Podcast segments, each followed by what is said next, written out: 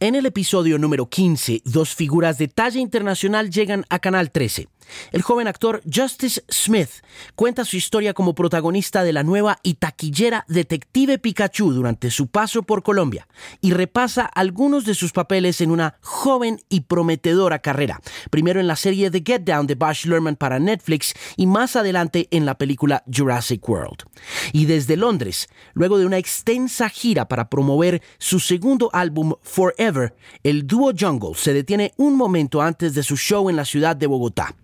Un actor y dos músicos, Justice Smith y Josh y Todd de Jungle, son mis dos invitados muy especiales al episodio número 15 de El Podcast por Canal 13. When did you arrive? Uh, two days ago, I Okay. think. Yeah. Is the hide getting to you already, or Yes, it is. I we walked here, um, and I felt like I ran a marathon. My, I was breathing so fast. and you come from LA, so yeah, you know it's pretty flat out it's there. pretty low. Yeah, low to the ground, sea level.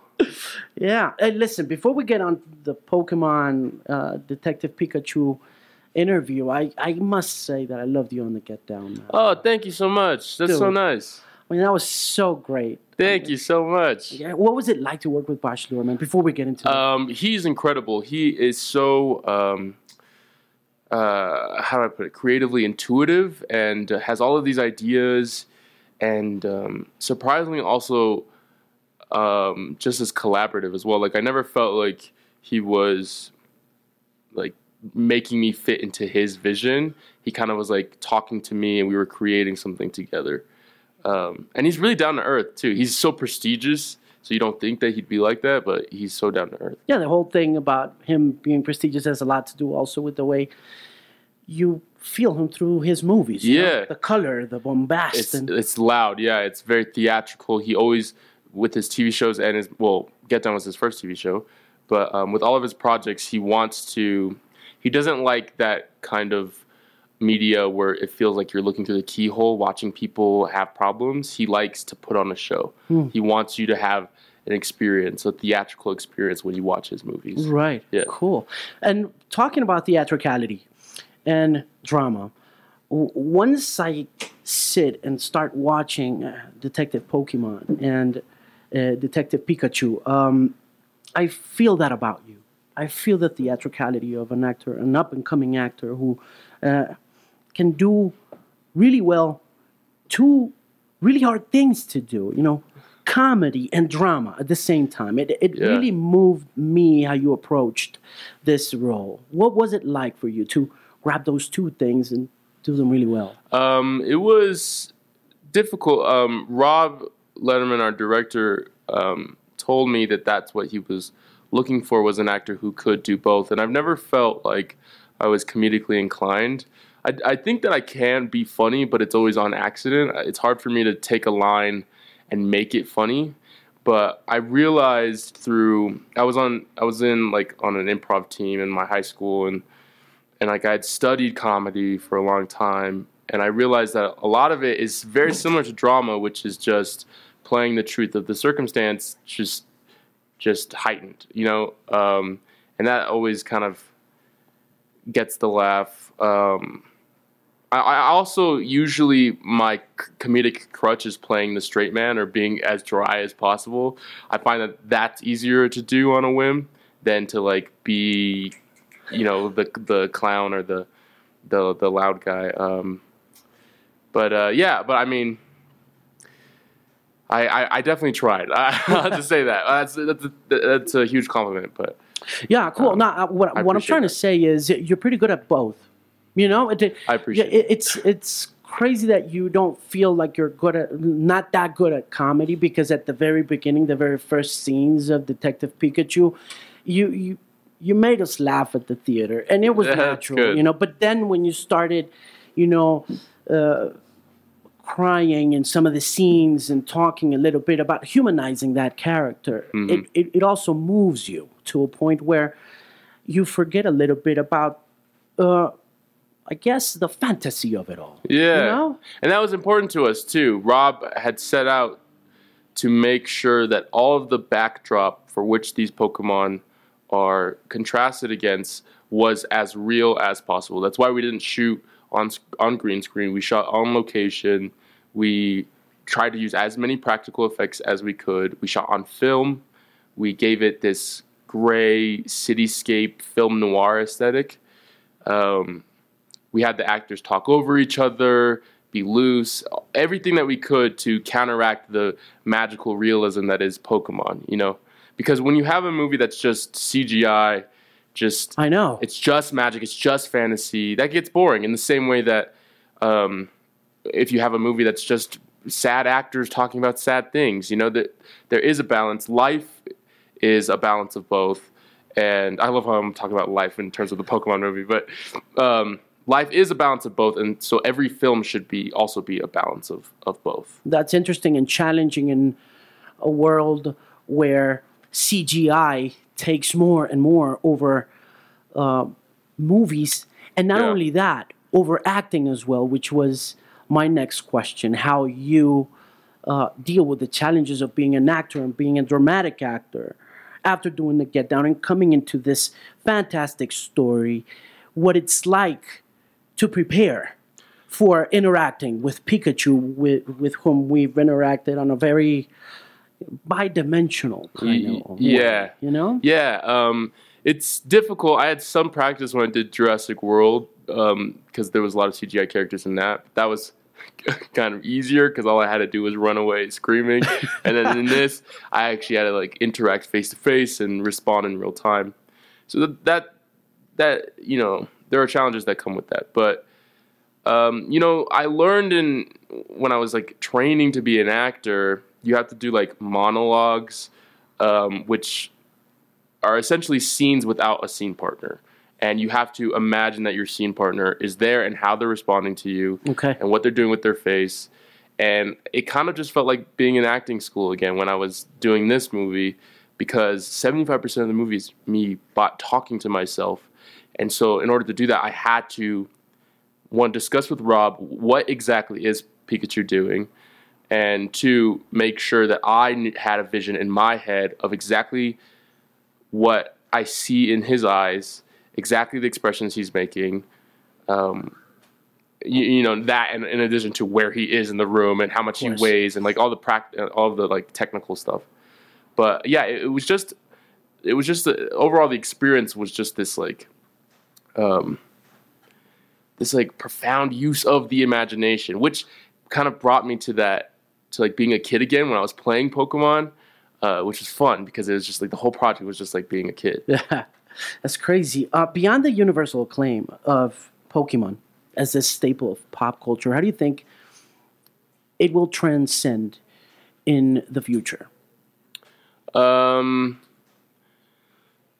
what do you mean by that? Like, Yeah, uh, how, how do you think audiences will relate to this movie in five or ten years? Um, uh, that's a really good question. I'm I, I'm not really sure. I think that Pokemon fans, it's definitely a milestone for the Pokemon universe. So Pokemon fans will always track it as the first live action Pokemon movie, and if there happens to be a sequel or uh, multiple sequels, then maybe we can like um, dig out our place in kind of the pop culture zeitgeist. But for people who don't know anything about Pokemon, which is unfathomable to me because it's such a pop culture phenomenon, uh, for people who don't know anything about Pokemon, it, there is at the center of this story uh, a very relatable human narrative that I feel like anybody can see themselves in, and hopefully that is impactful enough to kind of uh, stay with them. And uh, but I know that it's always difficult to be introduced to a new fandom and a new universe. So I wouldn't be surprised if if non Pokemon, non pre existing Pokemon fan, well pre yeah, people who weren't fan of the franchise before s- see this movie and then are like, okay, cool, what's what's next? You know, I wouldn't be surprised. But also, hopefully, if we do make more sequels, then we can kind of hook them in. Now that's going to be interesting. It's going to be interesting to see the new fans coming in Yeah, exactly. Yeah. because uh, that's another thing that uh, uh, I'd like to ask about what you feel the old fans are going to get out of this experience, what their key takeaways are going to be, how mm, comfortable they're going to feel with uh, this live action experience. I think it's something that the Pokemon fans have wanted for a long time. I know I wanted it for a long time. I uh, used to Google what it, what Pokemon looked like in real life, like fan art of what of like people's renditions of what they thought Pokemon would look like if they were real. And I played the games and I had the cards, and I had always wanted, as a kid, I wanted a real life Pokemon, and so. And everybody in my generation wanted the same. So I think the Pokemon company heard that and were like, well, we need to give the people what they want. This is obviously what they wanted for a long time. So I think it'll it's definitely meeting demand in that sense. And it's also um, I don't know what I find so beautiful about this film and about the Pokemon IP in general is the way that it creates a cross generational community. There are people in their 30s who have families now who grew up with Pokemon, loving Pokemon, Right. who can bond with the new the newer generations, like people who are 10, over some like this mutual passion. Like that's beautiful to me. You know, I can bond with my nine year old sister and be like, oh, the, the new Pokemon generation are not as good as the old, po-" you know, like, or what, and discuss. I, I, don't know, this, like, this, it's just, it's amazing. I, I don't know if that's been done before. Maybe it has been done, done before with like comic books or, or, or whatever, but it's definitely something that blows my mind that, that community that's created over, over a mutual Uh, passion. your, your character is viewed, uh, in spite of some of the moments in the movie where uh, humankind is seen as evil, as a great guy. You know, your character is a great guy in that movie. What's your take on the state of humankind nowadays? Oh Jesus! you know what? What do you? What do you? Where do you see humankind headed? You know, Yeah. given the fact that uh, it is portrayed as evil in the movie by some of the fictional characters, but yet you have this really nice guy being portrayed by yourself. Um, I feel like the Pokemon franchise has always embraced this allegory for animal rights and the way that we treat animals and species that don't necessarily speak the same language as us. And I feel like if animals could talk, they might be saying the same thing that Pokemon say in the movie. At least the ones, the Pokemon that can talk, what they say in the movie, which is like humans are bad, they're innately bad, they treat us bad, they keep us in captivity, um, and they use us for their own personal gain. And so I think that it's not that black and white, and which is what the movie is trying to say, and which is what the past Pokemon movies were trying to say as well, is that you you can't really overgeneralize um, humanity is all good or, or all bad. Um, It's cool to hear you say that. yeah, because it's like we we live in this world of such you know black and white. yo yeah, po- polar opposites all the time. Yeah, you know, and it's great to know that the movie's subtext has a lot to do with reaching the middle. it's finding that nuance, and and and it's definitely. I think it's okay to be mad and it's okay to be angry. A lot of people are angry, in terms of. I, I mean, in, in many ways. But if we're talking about like animal rights or like rights for Pokemon in this sense, um, a lot of people are angry, and they have a right to be so because there's a, there's a lot of bad. Pe- there are a lot of bad people, um, but and I understand when that button is pushed over and over again, how you can become reactionary, and you can become like, why aren't we doing anything about these creatures? Why aren't we helping them? Um, humanity is innately evil. I, I, see that. I see that like jump. I see that that process of thinking, but I don't necessarily agree with it. I don't think it's an objective fact. Um, There's also a lot of environmentalism going on in the movie sometimes. yes, You know? yeah. There's actually a joke though. I don't want to spoil the joke, but Yeah, that, let's not. yeah, yeah. There's a very funny joke about that. Um, yeah, but yeah. So the Pokemon universe has always kind of kind of been a metaphor for those kind of things, environmental rights and animal rights, and which is, is which is crazy because the whole the games are based off of collecting these creatures and battling them. Um, but then if you read into like the manga and watch the anime, like you'll see that these because these creatures have powers, they often find strength and growth in in battling and and evolving. So it's like there's a difference between that and then like dog fights or whatever in real life. Cool. You know Yeah, what I mean? yeah, yeah, I totally. just want to put that out there. um, yeah, I mean, I don't even really know what I'm saying. I'm just saying like there's a lot of there's a lot of illusions you can draw from the the, the franchise to real life. Diplo's in that movie. Did you get to talk to him? Uh, I met him briefly, uh, Okay. but I didn't really get to talk to him because my scenes weren't with him. You're a fan of his music, or I don't really know a lot of his music. do you? What kind of music are you into? I like folk music and indie music. Um, yeah, Cool. old music. I like jazz. I like punk rock.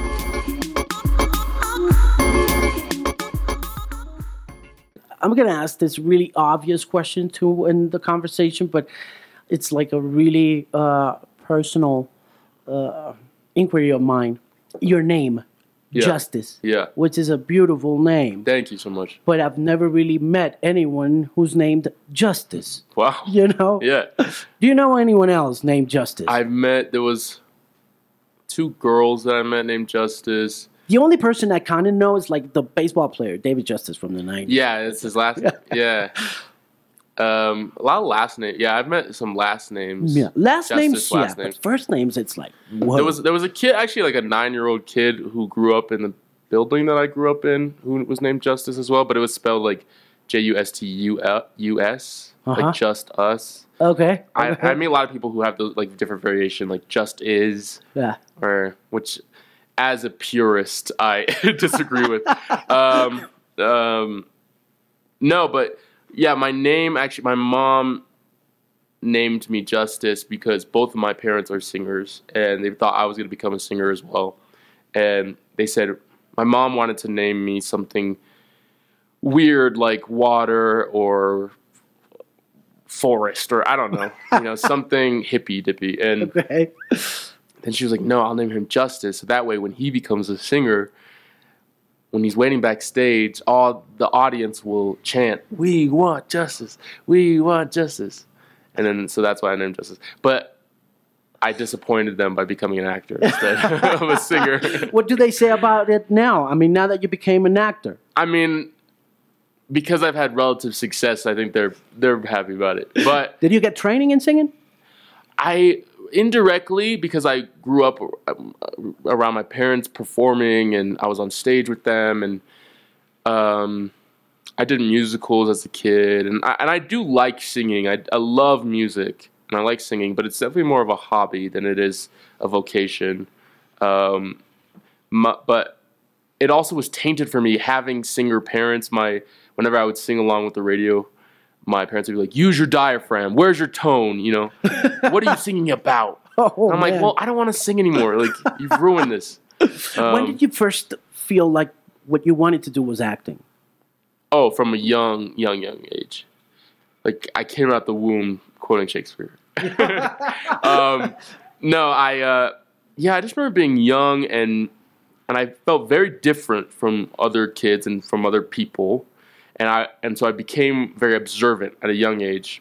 And if you look at my baby pictures, or like even as a toddler, my face is just one of like I don't even know what's going on, and so I became very observant, and I realized in order to feel normal, I'd had to imitate other people and what I what I perceived as normalcy. So I Who'd you start imitating? just like my family members, you know, Cool. like um, and not like impressions, just like oh, I see the when they're happy they move their face like this, and when they're sad they move their face like this, and when they cry they oh they wail like this, and you know uh, just general behavioral things, and then and I kept doing that, and I also fell in love with the way the melodies in which people spoke and I used that to become a really good liar at a young age. Um, What you lie about? I once told my mom I broke my arm when I didn't break my arm, and I was like crying about. How'd you get away with that? Did you Um, well, I did it as a joke. Like I made her cry, and then I felt bad, and so I was like, "I'm lying." Um, one time in high school, I actually, to get out of class, I told my teacher that I was getting evicted, and I was like, "My mom just texted me." My mom just texted me. She told me we're getting evicted. I don't know what to do. I'm like sobbing, and I'm like, "We're not gonna have a house." And she's like, uh, "I feel so bad." She gave me a hug. She's like, "Just let me know. You know, you don't have to do the assignments." And then I, but that never happened. Uh, yeah, but but then through that, through lying, through through observing people, I kind of formed my own identity and realized that acting was not only just like playing pretend, but also expressing yourself and and digging deep and finding those things that um, that you kind of hide away um, and using them for a, a craft. You know. Cool. It's great to have you in Bogota. What are- you doing South America as well for promotion for Detective Pikachu? I just came from Peru and now I'm here in Colombia, and then that's it. And then I go to LA. I go back home. You're doing great work. Thank you so much. Doing a, doing a great job. You got a bright future ahead of yourself. That is so nice. Great having you here. Good to meet you. Good to meet you too. Thanks.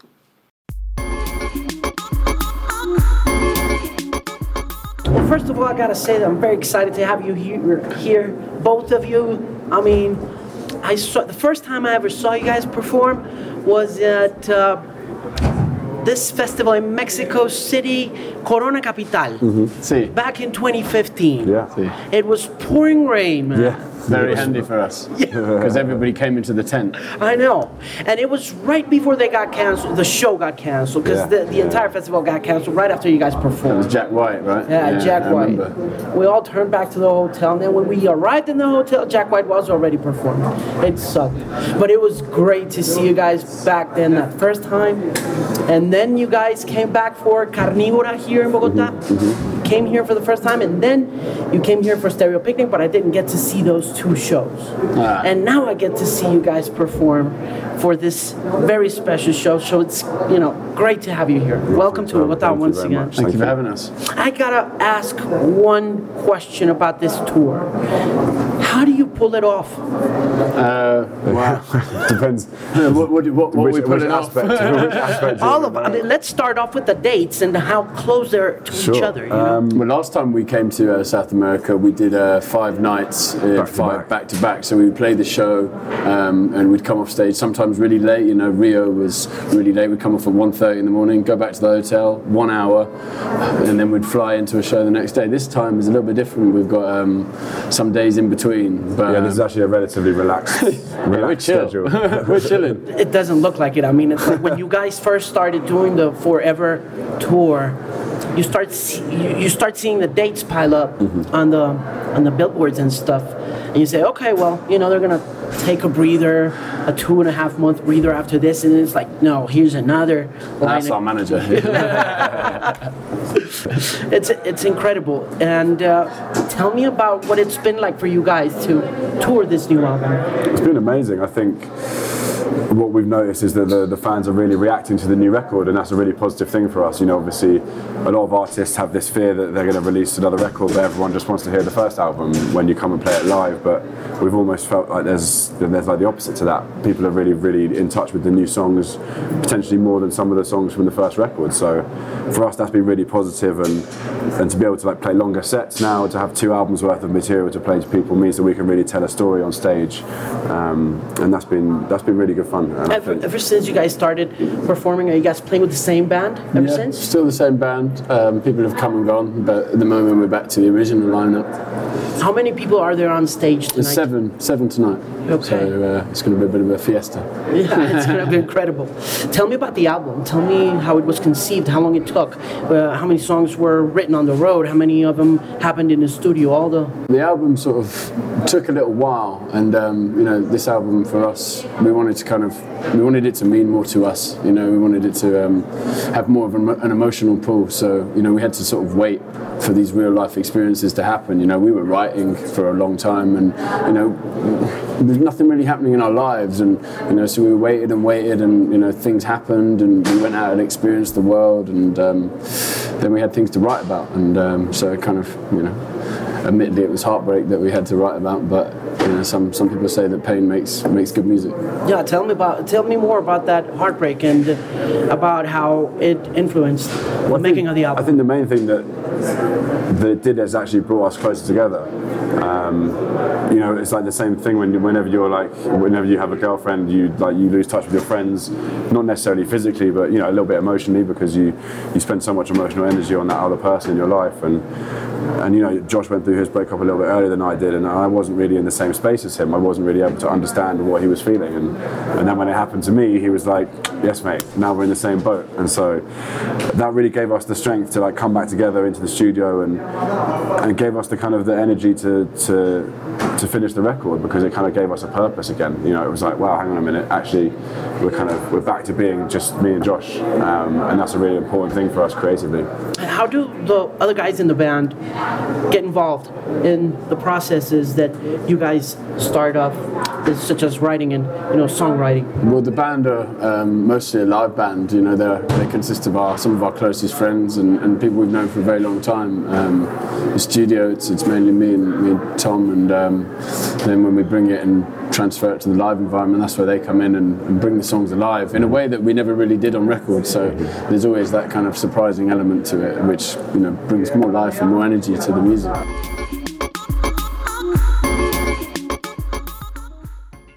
Where would you say your fans are right now in terms of listening to your songs? Are they? Uh, they're, they're, it seems to me like they're obviously not on the radio, and that they may be somewhere else on you know uh, digital platforms. Would you see them there?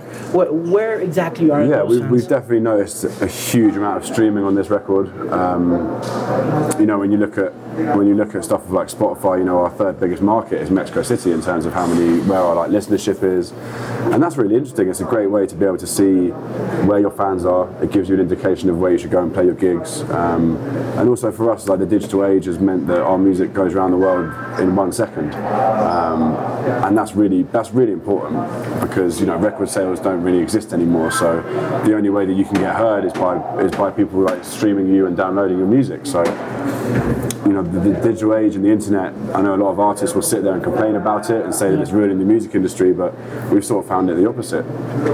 Yeah. Do you like what's happening right now, um, as opposed to the nostalgia of radio, vinyl, record sales, and stuff? Um, In terms of content and in terms of music and in terms of art, I think it's bad. Um, I think we, the attention span has just been completely demolished. Um, I think I've felt that of myself. So you know, just from personal experiences, it's everything now. You know, it's it's it's just um, and it's quite disposable, which means It that is. you know you get a lot of people just sort of rushing records and, and you know putting 20 tracks on there just to get on the top of the Spotify charts, and it's, it's a different thing. You know, um, it's a new thing. I don't think you can go. You know, when when, when computers came around, people didn't go, oh. You, no, we've got to keep the typewriter. We have to keep the typewriter. You, you have to move forward with it. It's the same like Uber, you know, like it's technology. It's it's part of our evolution.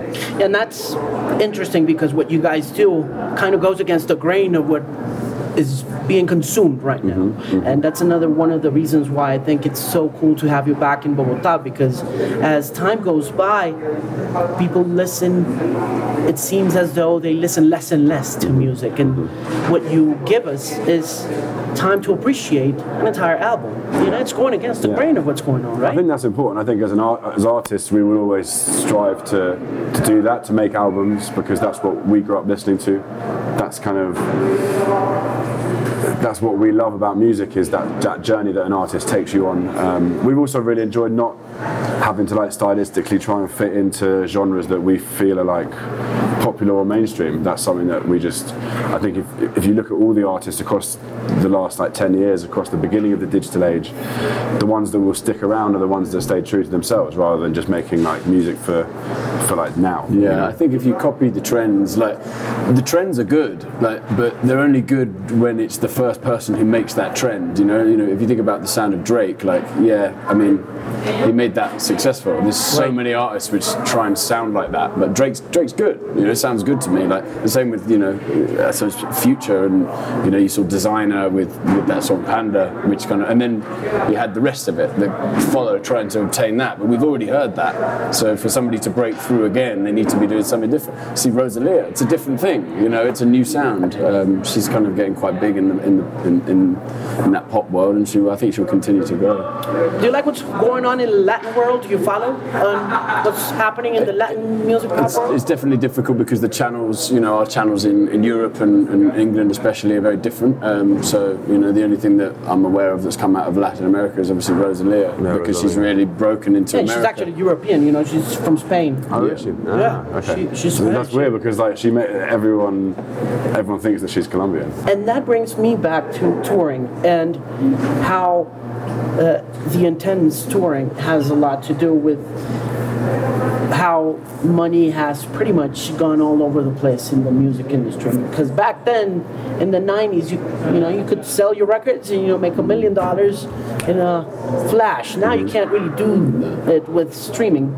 Does that have a lot to do with you know touring back to back and playing those? hundred percent. I think um, you know festivals and, and touring is where you see the, the, the direct money that comes from the consumer to the artist. If you think about how much somebody spends on a ticket, you know they can spend depending on what country you're in anywhere from fifteen dollars to fifty dollars, and if you're Madonna, one hundred and fifty dollars. But um, that that money is kind of going straight to the gig. It's it's it's very small. It's a small system, whereas the Spotify system, you know, they're taking all the money and then they hold all the money. They give some money to the labels, at which the labels then distribute that at like a royalty rate, which is nothing. So, I mean, the positive about streaming is that once you buy an album once, you only buy that album once. But if you keep streaming an album, that will stream for the rest of time, in hmm. theory. So, Yeah, supposedly. but we'll be long dead by then. So, it's, you know, it's not about the money anyway. It's just about the, the, the good feelings of being around our friends. That's I think that's the most important thing for us.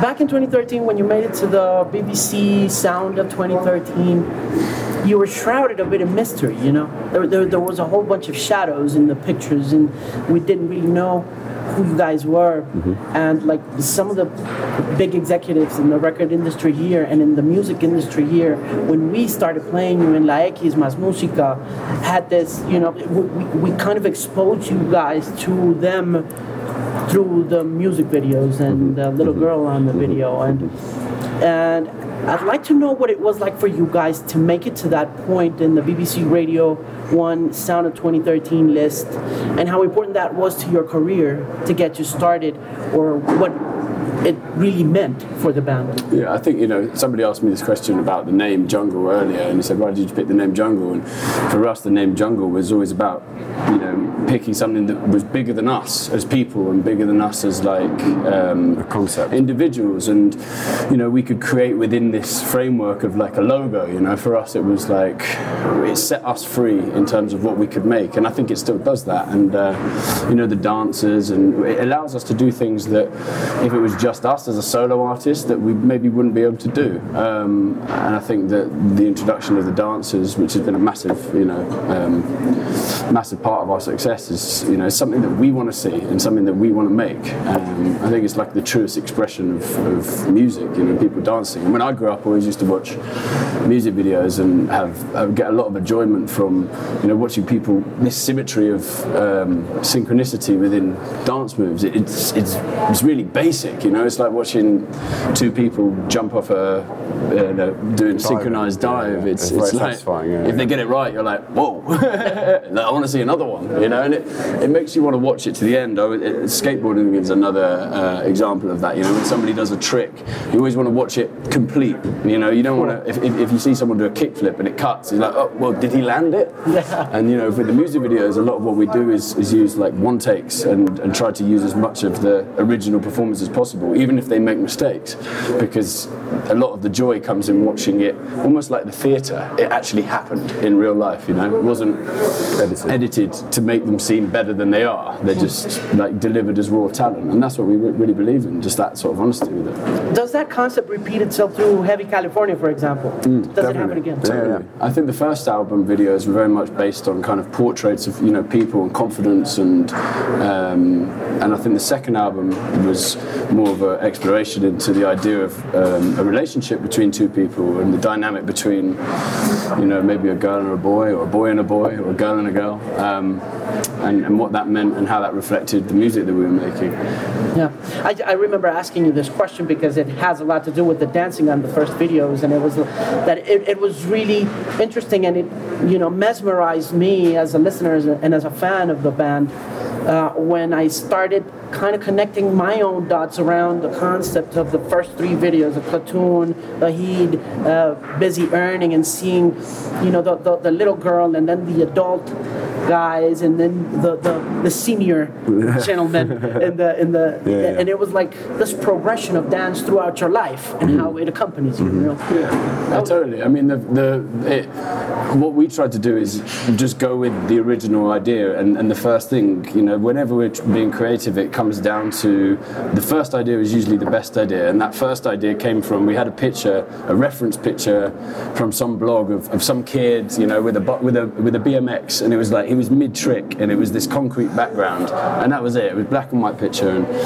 a friend of mine, Charlie, was like, "Oh, okay, well, let's make this video." And um, you know, he said, oh, I've- "I've just been sent this video of this little girl. She's a breakdancer," and he, and I was like, "Oh, cool." And he's like, "I sent her Platoon," and then what we got back from her was, you know, her dad had moved all the um, furniture away in this living room, and she was just doing this head spin to Platoon, and we just saw it and was like.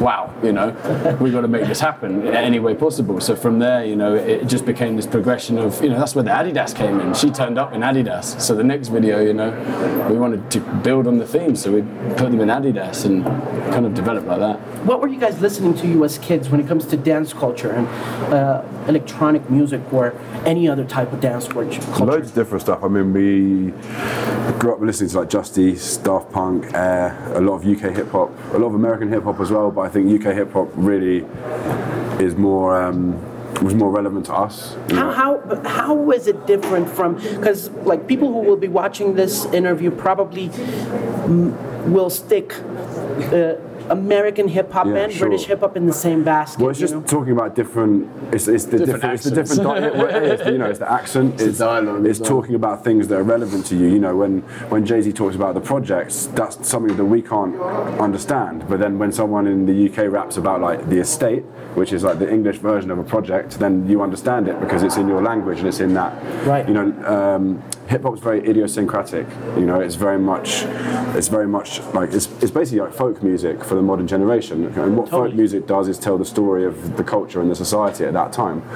And so for us, UK hip hop just told the story of our society in, in a way that spoke to us more than American society. You know. Uh, Americans usually have this interesting debate about who's the biggest hip hop star in, in the region.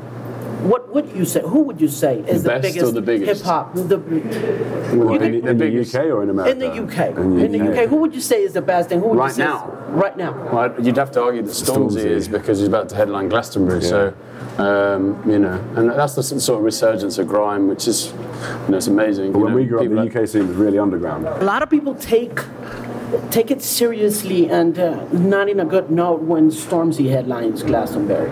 You know, because it's always been such idiosyncratic of rock culture. Glasto seems to be this totem. But I think it's a good thing, right? That it's it's it's way more open. You know, I think that that's the way the world needs to be, and you know, it needs to incorporate everything. And if it's good and it's people are into it, then it should be up on the stage. Yeah, sure. You ever thought about doing hip hop in any of your records? I mean, Well, we, we effectively tried to make a hip hop record for the first album. In our heads, we were, we were like, we, We- were you listening to a lot of Dilla and Yeah, I don't think any sort of modern producer can not be not be inspired by Dilla. So, and especially when you're making beats at home, everybody listens to that and wants to make donuts. Like, I, I can't think of anybody who doesn't want to do that. Crazy, um, absolutely. But you know, I don't know if we can pull it off. But you, you've never thought of having like a collaboration or We'll see. We'll see. I mean, it, it's got to, the feeling's got to be right and the emotion's got to be right. I can't say what we're going to do in the future, but you know, we'll see. any new songs coming up? Yeah, hopefully. um, Hopefully, yeah. You know, I think um, this new record is, is it's a quick record. So we'll see what happens. Have major labels ever approached you and said, you know, come on over? It's not really a thing that we want to consider. I think when you sign into that, you know, essentially labels are banks, and they take a lot We want to try and be as independent as possible for as long as possible. I think we've always enjoyed having complete control over everything that we do, and, and if we were just to give that away to somebody for like a paycheck, then it just Yeah, I wouldn't feel think very it, I think it might put a price on our head. You know, if you go and sign a massive deal, then you've got to write a massive song to pay that money off. I'd rather write songs that I want to hear. What's the hardest thing about being independent nowadays? Well, I think obviously, you know, it's radio really, and, and, and I think people, you know, if you look at big artists, the reason why they're big is because they're on the radio the whole time. Um, Sometimes most of the stuff that we play on the radio isn't that good. Well, a lot of it's down to marketing spend. You know, you see you see artists that have so much money pumped into the campaigns for their records, like so much advertising everywhere, and it doesn't necessarily mean it's a good record. It just means that the record label have spent a lot of money making that record, and they need to earn it back. So they're gonna like they need to put TV adverts and radio adverts and like billboards everywhere. It doesn't necessarily mean it's good music. There's one thing regarding this conversation that'd be nice to hear from you. If a kid out there in the region in Colombia, this is going to be nationally broadcast, or if a kid on the station and on the podcast listens to you guys regarding independency, independence, uh, quality, and you know, looking for your musical dream or finding your musical dream, would really like to hear from you. And it's, uh, I guess, most of the kids that I relate with or talk to want to be famous. well, yeah, know, that's they the wrong start, isn't it?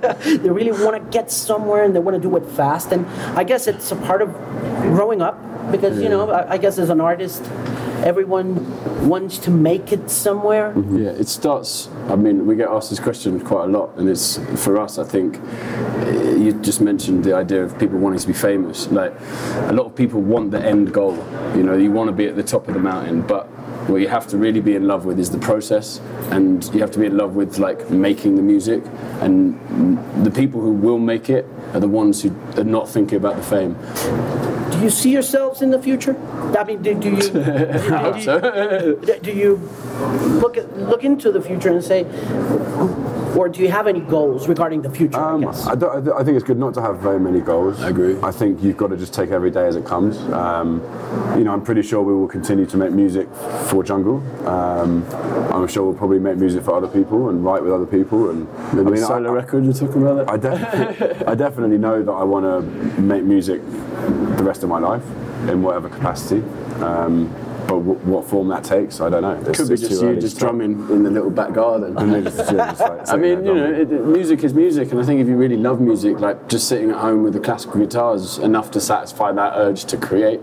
Um, I think the rest just comes as a bonus. Well, listen, it's great to have you guys here. You know, it, I'm, I'm a big fan, man. Thank you. know, I can't I can't really conceal it, man. It's great to have you here. Please do come back, and very very happy to see you perform tonight. You know, break a leg over there. Thank you very Thank you, brother. Cheers. meeting you. Thank you. You too. Good to see you. Thank you. Good seeing you.